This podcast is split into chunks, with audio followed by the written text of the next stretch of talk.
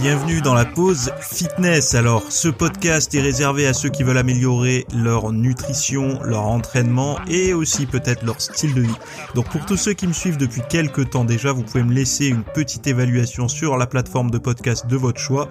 C'est ce qui m'aide le plus. Allez, on démarre l'épisode.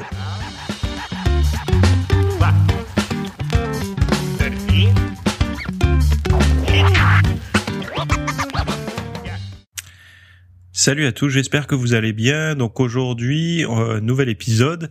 On va parler de cardio, de grosse poitrine, de perturbateurs endocriniens et de smoothie. Euh, donc voilà les sujets que je vais tenter de décortiquer avec vous aujourd'hui. Donc euh, comme d'habitude, c'est de l'actualité, de des actualités plutôt du côté scientifique que qu'autres qu'autres domaines hein, en fait hein. j'essayais de me baser quand même sur des des news des articles scientifiques alors vulgarisés bien sûr mais sur des articles scientifiques euh, ceux qui ont vu ce week-end que, enfin, qui se sont connectés sur le site ce week-end ont vu qu'il y avait la FAQ 27 partie 3 qui était disponible.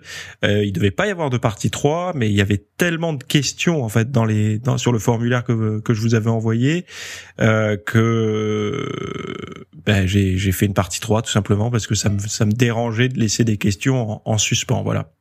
Donc on parle de bien-être, de sommeil, de musculation rapide, donc de s'entraîner euh, rapidement avec pas trop de temps en fait. On parle de chewing gum aussi. Euh, enfin, il y a, y a plein de, de, sujets. Je peux vous, enfin, allez voir là dans les notes de, de, de l'émission, vous avez le lien pour voir toutes les toutes les questions.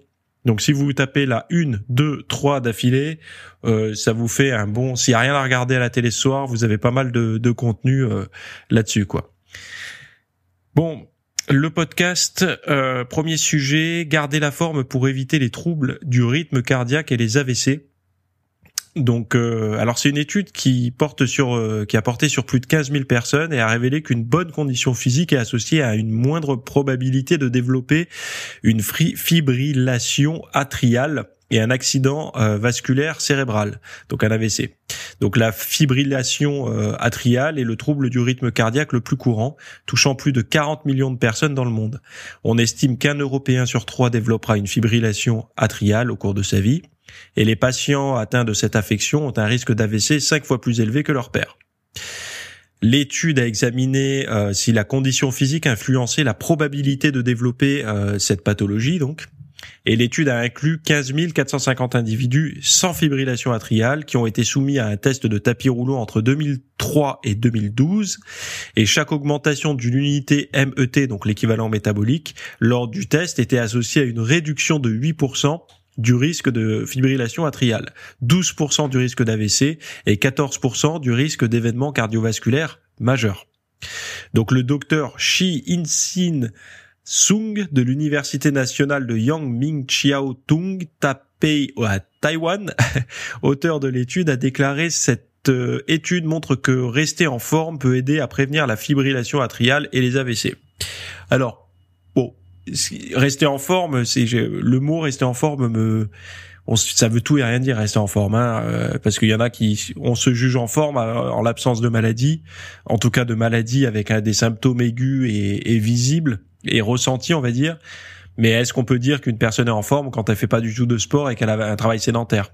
Même si elle n'a pas de mots, euh, MAUX, euh, est-ce qu'elle est vraiment en forme? Euh, Je sais pas, hein. moi je crois pas. Mais bon, après c'est un avis personnel. Euh, mais bon, en tout cas, ça souligne une chose, c'est que c'est important déjà, ne serait-ce que le cardio, parce que c'est vrai que le, on a beaucoup de mal aujourd'hui à expliquer pourquoi le sport est bon pour la santé. Euh, surtout à ceux qui ne font pas de sport, parce que vous, vous en êtes convaincus. Il euh, n'y a pas de problème, vous m'écoutez. Euh, enfin bon, vous êtes dans ce bain depuis des années, certainement, ou même vous y mettez là, mais peu importe. Vous savez, vous êtes conscient des avantages sur la santé de l'activité physique.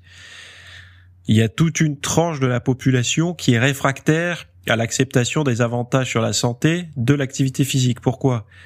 Parce que c'est beaucoup plus facile de refuser de faire du sport ou de ne pas faire du sport quand on a quand on ne, on dit ne pas croire aux avantages, on dit oui mais regarde lui il faisait du sport pourtant il a eu tel ou tel problème de santé, un peu comme ceux qui disent regardez Jeanne Calment elle a fumé jusqu'à 120 ans et, c'est la même chose si vous voulez.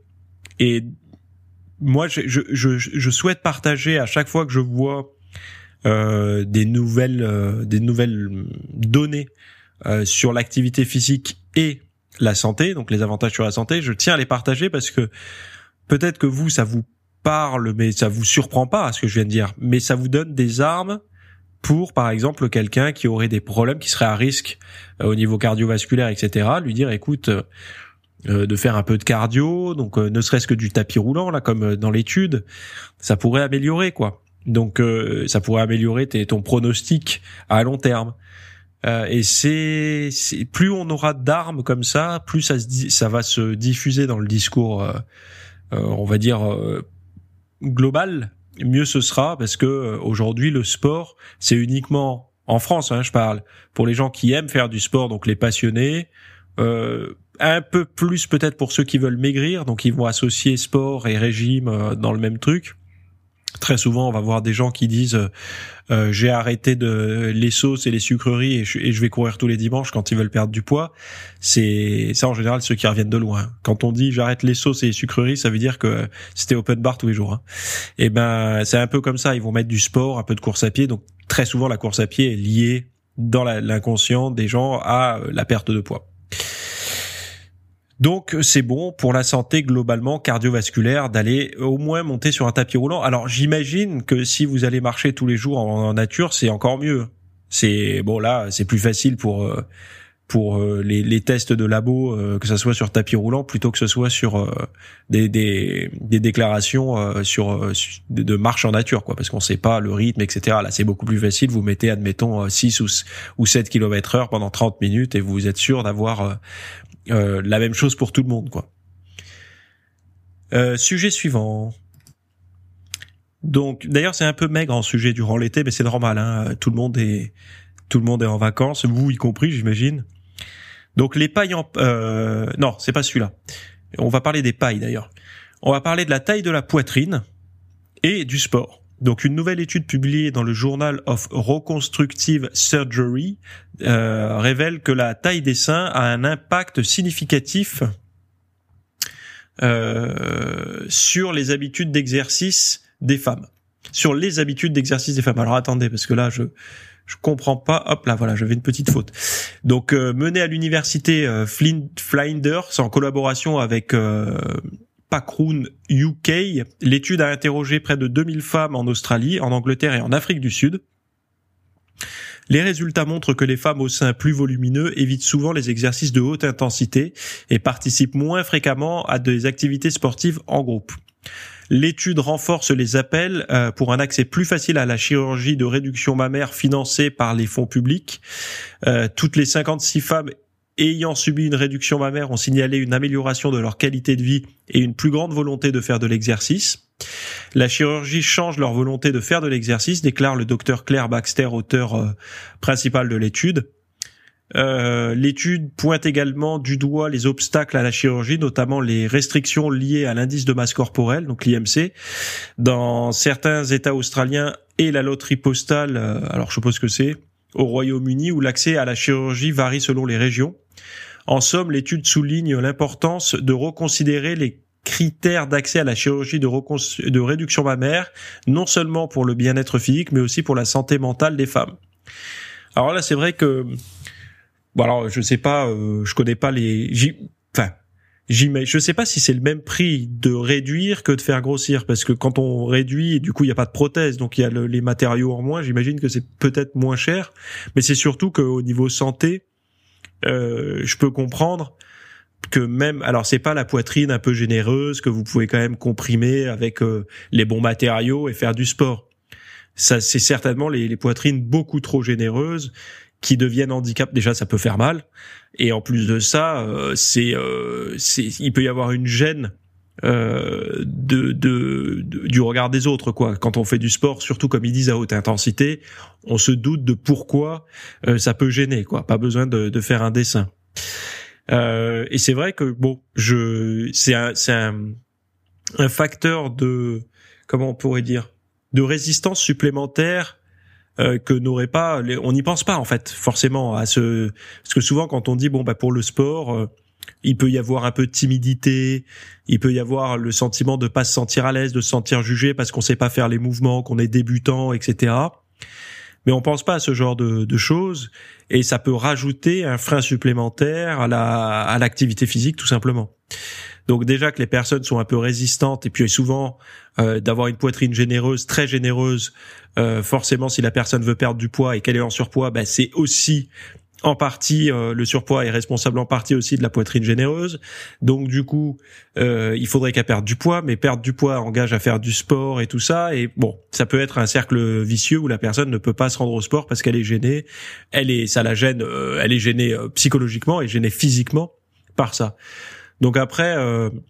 les alors bon je sais pas si financer machin par les fonds publics c'est là c'est pas en France hein mais euh, si on part du principe que c'est un problème de santé réel, je vois pas pourquoi on autoriserait des, des réductions, par exemple, de l'estomac et tout, qui, vous savez, ce qu'on appelle le bypass gastrique, certains l'appellent le, le, le, le, bypass de volonté.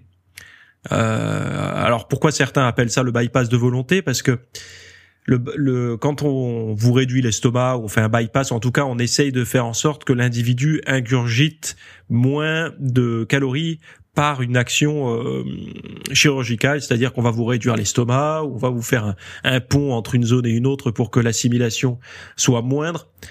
Euh, il y en a certains qui, certains spécialistes appellent ça le, le, le bypass de la volonté parce que finalement, euh, c'est ni plus ni moins pour eux qu'une façon de sans sans volonté. Donc la seule volonté, c'est d'aller se faire opérer. Euh, de, de perdre du poids parce que la personne en fait euh, physiologiquement elle aura moins faim elle se sentira remplie etc donc c'est pour ça qu'ils appellent ça aussi le bypass de volonté parce que toutes ces personnes qui sont en fort surpoids à un moment donné c'est quand les gens disent c'est pas de leur faute ce qui n'est pas de leur faute en fait, c'est qu'ils sont complètement devenus accros à la nourriture. C'est pas que euh, hormonal ou, ou génétique. Il y a, y a très peu de pathologies qui rendent en surpoids et la génétique ne compte que très peu euh, dans la, le nombre de facteurs euh, qui conduisent au surpoids. Donc c'est aussi, alors la génétique, je parle, hein, l'héritage génétique. Je parle pas de l'épigénétique, qui au contraire, euh, il y en a beaucoup, mais je parle vraiment de la génétique. Donc le, la volonté, c'est quelque chose qui, imaginez quand vous êtes complètement, euh, vous prenez un drogué, peu importe euh, euh, la drogue qu'il utilise, il faut un, il faut fournir un effort de volonté hyper important pour être capable de se détacher de son addiction. Une personne en très fort surpoids, c'est une personne qui va consommer d'énormes quantités de nourriture parce qu'on fait pas 250 euh, ou enfin bon il y en a qui montent au-dessus encore mais on va dire on fait pas 130 140 150 kilos euh, quand on mange que des brocolis. À un moment donné c'est qu'on mange des aliments euh, denses riches. Même si c'est jugé comme sain pour certains comme des pâtes du riz et tout c'est avec des sauces c'est des quantités astronomiques. Bon. Et donc ça ça c'est un effort de volonté que de réduire ses portions et tout. Pour euh, beaucoup de ces personnes, la, nourriture a pris une place énorme dans leur euh, dans leur euh, conditions de bien-être au quotidien. C'est-à-dire que c'est une source de mal-être dans le miroir, mais de bien-être psychologique. C'est un réconfort, etc. et donc du coup, ces chirurgies-là, ces opérations, moi je les trouve légitimes. Je les voyais pas sous cet angle-là, mais depuis que je les vois comme un bypass de volonté, je peux comprendre parce que ce sont des personnes addictes. Et avant, on disait oui, mais c'est qu'une question de volonté. S'il y en a qui y arrivent, pourquoi tout le monde n'y arrive pas? C'est parce qu'on ne, on ne prenait pas en compte le facteur euh, addictif, addiction en fait chez ces gens-là. Mais aujourd'hui, en, en, en reconnaissant ce côté addictif, on se dit ok, si, imaginez que c'est un petit peu comme de l'héroïne. Il faudrait se détacher de l'héroïne par la simple force de la volonté, seul chez soi comme ça, avec de l'héroïne partout dans ses frigos, ses placards et tout. Alors vous allez me dire oui, mais faut arrêter d'acheter euh, les saloperies dans les placards. Et je suis d'accord avec vous, c'est déjà un, bon début. Mais dès qu'on sort dans la rue, on se fait bombarder de publicité. Il y en a partout, les fast-foods, les machins. Donc il y a certes, je dis bien pas toutes, hein, mais certaines personnes euh, qui sont vraiment, elles ont tout essayé. Enfin voilà, c'est c'est vraiment une addiction très profonde.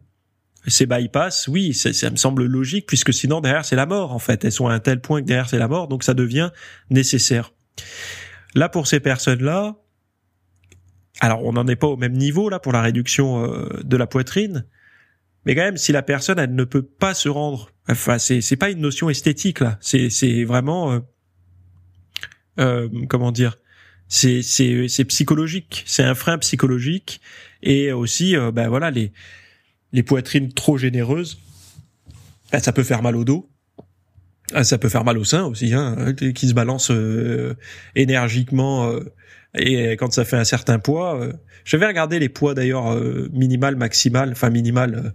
Euh, je sais plus si on était entre 450 et 750 grammes par sein. Quand on commence à avoir des seins relativement généreux. mais bon, il faudrait que je revérifie ces chiffres. Bref, euh, enfin moi, j'ai quand ça, si ça peut aider, pourquoi pas, euh, et que c'est justifié euh, par un problème de santé, pourquoi pas. On rembourse des choses qui me semblent beaucoup moins légitimes parfois, donc pourquoi pas faire ça. Si ça peut permettre à plus de gens d'être en forme et de, de, de passer le pas du sport, pourquoi pas. Donc les pailles en papier écologique, ah oui, ça c'est un sujet qui m'a intéressé. Donc les pailles en papier dit écologique pourrait être euh, nocive pour l'environnement et la santé. Alors, vous avez dû remarquer ces dernières années là que on se met à voir des pailles quand on va au restaurant et qu'on prend un soft ou un truc comme ça. On va avoir une paille euh, qui ressemble plus à une paille, qui se décompose, etc. Bon, il y en a dans des papiers euh, dits écologiques, il y en a aussi qui sont en fibre de maïs, moi j'avais vu. Bon, c'est c'est c'est normal, hein, c'est pour les microplastiques, pour pas que ça se retrouve dans la mer. Et puis quand on voit euh, le l'éducation des gens, ou quand vous arrêtez sur une aire de repos, vous allez dans un endroit un peu sympa et que vous voyez euh, des détritus de fast-food traîner à droite à gauche. Bon, euh, ce qui est marrant, c'est qu'au lieu d'éduquer les gens, c'est-à-dire qu'au lieu de, de dire, enfin, police municipale ou police euh, nationale ou peu importe chope des gens qui balancent comme ça, il y a des pays où les gens ils, prennent des amendes copieuses en fait. Et donc du coup ça décourage et c'est propre. Non. En France, nous, on attaque plutôt les industriels pour leur dire regardez à cause de, de vos produits que vous vendez et, et ça se retrouve dans la mer. Mais c'est pourquoi ça se retrouve dans la mer? Parce qu'il y a des gros cons qui balancent ça dans la nature. Donc est-ce qu'on peut pas aussi attaquer les gros cons d'abord? Aussi Enfin, je veux dire 50-50. Bref. Vous allez me dire, mais il y a une loi, on n'a pas le droit, on prend une amende, sauf que c'est jamais fait. Enfin, les gens n'ont pas peur de jeter un détritus dans la rue. Si, ça se saurait sinon. Et combien d'emballages là, vous savez, les petits films en, plastique de paquets de, de clopes passent par les vides des bagnoles aussi. Bref, euh, donc une étude récente a révélé que les pailles en papier, souvent promues comme une alternative écologique aux pailles en plastique, contiennent des produits chimiques potentiellement toxiques et durables appelés PFAS. Donc ces produits euh, chimiques, surnommés chimiques éternels, sont associés à divers problèmes de santé tels que les réactions réduites au vaccin, des maladies thyroïdiennes et certains types de cancers. Moi, j'appelle ça globalement des perturbateurs endocriniens aussi. Hein. Les chercheurs belges ont analysé 39 marques de paille et ont découvert que la majorité d'entre elles contenaient des PFAS, en particulier celles en papier et en bambou. Ces produits chimiques sont utilisés pour rendre les produits résistants à l'eau, à la chaleur et aux tâches, mais ils persistent dans leur environnement pendant des milliers d'années. Bien que les concentrations en PFAS dans les pailles soit faible, leur accumulation dans le corps humain peut poser des risques pour la santé. Les chercheurs, conseillent aux consommateurs d'utiliser des pailles en acier inoxydable ou simplement d'éviter d'utiliser des pailles. C'est la solution la plus simple. Euh, pas de paille, quoi. Et c'est pareil, ces trucs qu'on vous met dans les softs là, quand je vais au restaurant, euh, moi, j'aime bien prendre un Coca Zéro, un Pepsi Max, ou un truc, une boisson light comme ça, fraîche avec des glaçons. Ils nous foutent toujours le truc en plastoc dedans pour touiller là. Bah déjà, je sais pas dans quel truc il a été avant, mais c'est surtout que le truc c'est en bon plastique là. Heureusement que c'est pas une boisson chaude quoi, parce que là on se retrouve à, une, un soft au, perturbateur endocrinien. Bref, euh, mais c'est vrai que les pailles en acier euh, inoxydable, bah, ça peut être une alternative. Hein. Mais sinon, euh, moi, je prends systématiquement l'habitude quand le truc arrive sur la table, je, j'enlève paille et, et machin quoi, les, et les espèces de touillettes quoi. Mais bon, si, si, si en faisant un geste pour l'écologie, on se blinde de perturbateurs endocriniens, c'est pas c'est pas gagné quoi. C'est pour ça, dites-vous toujours euh, j'ai fait des cours là-dessus, hein, des, des, des, cours de vulgarisation sur les, tous les perturbateurs endocriniens. Allez voir le site, vous verrez. Mais un réflexe simple, mais tout ce qui est entre l'aliment brut, tout ce qui va toucher l'aliment de sa récolte jusqu'à votre tube digestif, il faut essayer de faire attention. C'est-à-dire que quand vous avez euh, un morceau de viande, par exemple, déjà le morceau de viande, le papier dans lequel il est stocké, je suis pas certain que ça soit dépourvu de. Vous savez, vous allez chez le boucher, alors c'est rare hein, parce que le boucher ça coûte un bras, mais euh, il est dans un espèce de papier là, euh, un peu brillant d'un côté, mat de l'autre. Euh, je serais curieux de, de savoir la, la, la, teneur en perturbateur endocrinien de ce genre de papier. Les tickets de caisse sont très euh, chargés en perturbateurs endocriniens. Euh, si vous mettez euh, vos aliments dans un tupperware en plastique, enfin bon, toutes ces choses là. Euh, pareil, le, si vous avez un autocuiseur et que vous n'avez pas fait gaffe, votre autocuiseur, les bacs sont en plastique. Alors, garantie sans BPA, ça reste quand même du plastique.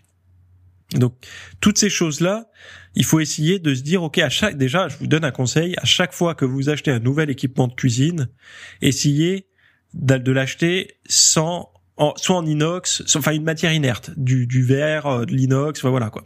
Que ça soit les couteaux, que ça soit toutes ces choses-là. Euh, alors je pense pas qu'il y ait des couteaux en plastique, quoique peut-être que ça existe, mais ça m'étonnerait. Euh, essayez de prendre que des choses euh, inertes, que ça soit les poêles, pareil, euh, et les même les appareils. Vous savez les, les robots de cuisine et tout. Euh, vous pouvez maintenant trouver avec des bols en inox, quoi. Alors vous allez me dire ouais mais c'est pas souvent, c'est pas souvent, mais c'est pas souvent multiplié par euh, toute une vie, euh, ça fait quand même beaucoup. Donc euh, ça plus ça plus ça. En fait, on sait, il y en a tellement déjà au niveau volatile dans les produits d'entretien de la maison et tout que ça sert à rien d'en rajouter dans la bagnole vous en avez, euh, les matériaux à l'intérieur d'une voiture et tout. Bon, je vous dis euh, les choses. Si vous si vous savez toutes ces choses là, euh, enfin bon, quand on on a plus envie de rien faire, quoi, on se dit attends, je vais prendre une maison sur le plateau du Larzac et je vais m'acheter une bagnole. une Jeep avec le maximum de, de, de métaux et, le minimum de plastique et voilà. Mais bon, c'est pas non plus un mode de vie euh, souhaitable pour tout le monde, ça marchera pas quoi. Mais bon, je reviens sur mes pailles. Euh, ne pensez pas faire un geste euh, sain en achetant vos pailles écologiques. les seules pailles éco, c'est les, les pailles en, en, acier inoxydable, en tout cas éco-santé, on va dire, parce que vous vous les balancerez pas parce que ça coûte cher, et donc vous en vous aurez la même pendant longtemps, et et surtout votre organisme vous remerciera. C'est un petit peu, vous savez, comme le, le lait les gens disent ah, moi mon lait il est super machin c'est un lait bio euh, de ferme vache nourrie à l'herbe et tout donc pas de problème. Ouais mais en fait ton lait quand il a été récolté il est il est passé par quelle euh, tirette aller là? Est-ce que c'est une tirette en plastique? Les tubes après c'était en plastique, c'était en inox, c'était comment? Le seau il était comment? Parce que ça sort tiède de l'organisme de la de la bestiole. Donc euh, et donc euh, là il euh, y a de l'erreur 404 qui traîne quoi quand on leur pose ce genre de questions. Donc bon, on peut on ne peut pas se prémunir de tout, autant faire le nécessaire au moins chez nous pour éviter de surcharger, c'est ce que je dis euh, tout le temps quoi. Donc un bon mélange pour les alors bon, c'est un, article sur les smoothies là, je passe à un autre article. Hein. alors le bon mélange pour des smoothies aux fruits bénéfiques pour la santé. Alors vous savez qu'il y avait eu un, alors là on parle pas de jus de fruits, hein, attention, on parle de smoothies. Les smoothies c'est différent, on va voir. Donc les smoothies sont une manière délicieuse et pratique d'incorporer des fruits et légumes euh, essentiels à une alimentation saine bah, dans son alimentation de tous les jours. Cependant, tous les mélanges ne se valent pas.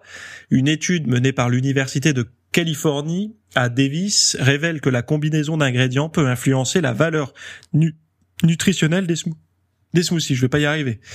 Euh, donc cette recherche publiée euh, dans le journal Food and Function de la Royal Society of Chemistry euh, a examiné comment l'enzyme, l'enzyme pardon, polyphénol oxydase affecte l'absorption des, flavanols, bénéfiques pour le cœur et la cognition. Donc les résultats sont surprenants. Un smoothie à la banane riche en cette enzyme réduit de 84% les niveaux de flavanol euh, dans le corps par rapport à un témoin. Donc Javier Ottaviani, l'auteur principal, souligne l'importance de la préparation alimentaire sur l'absorption des composés.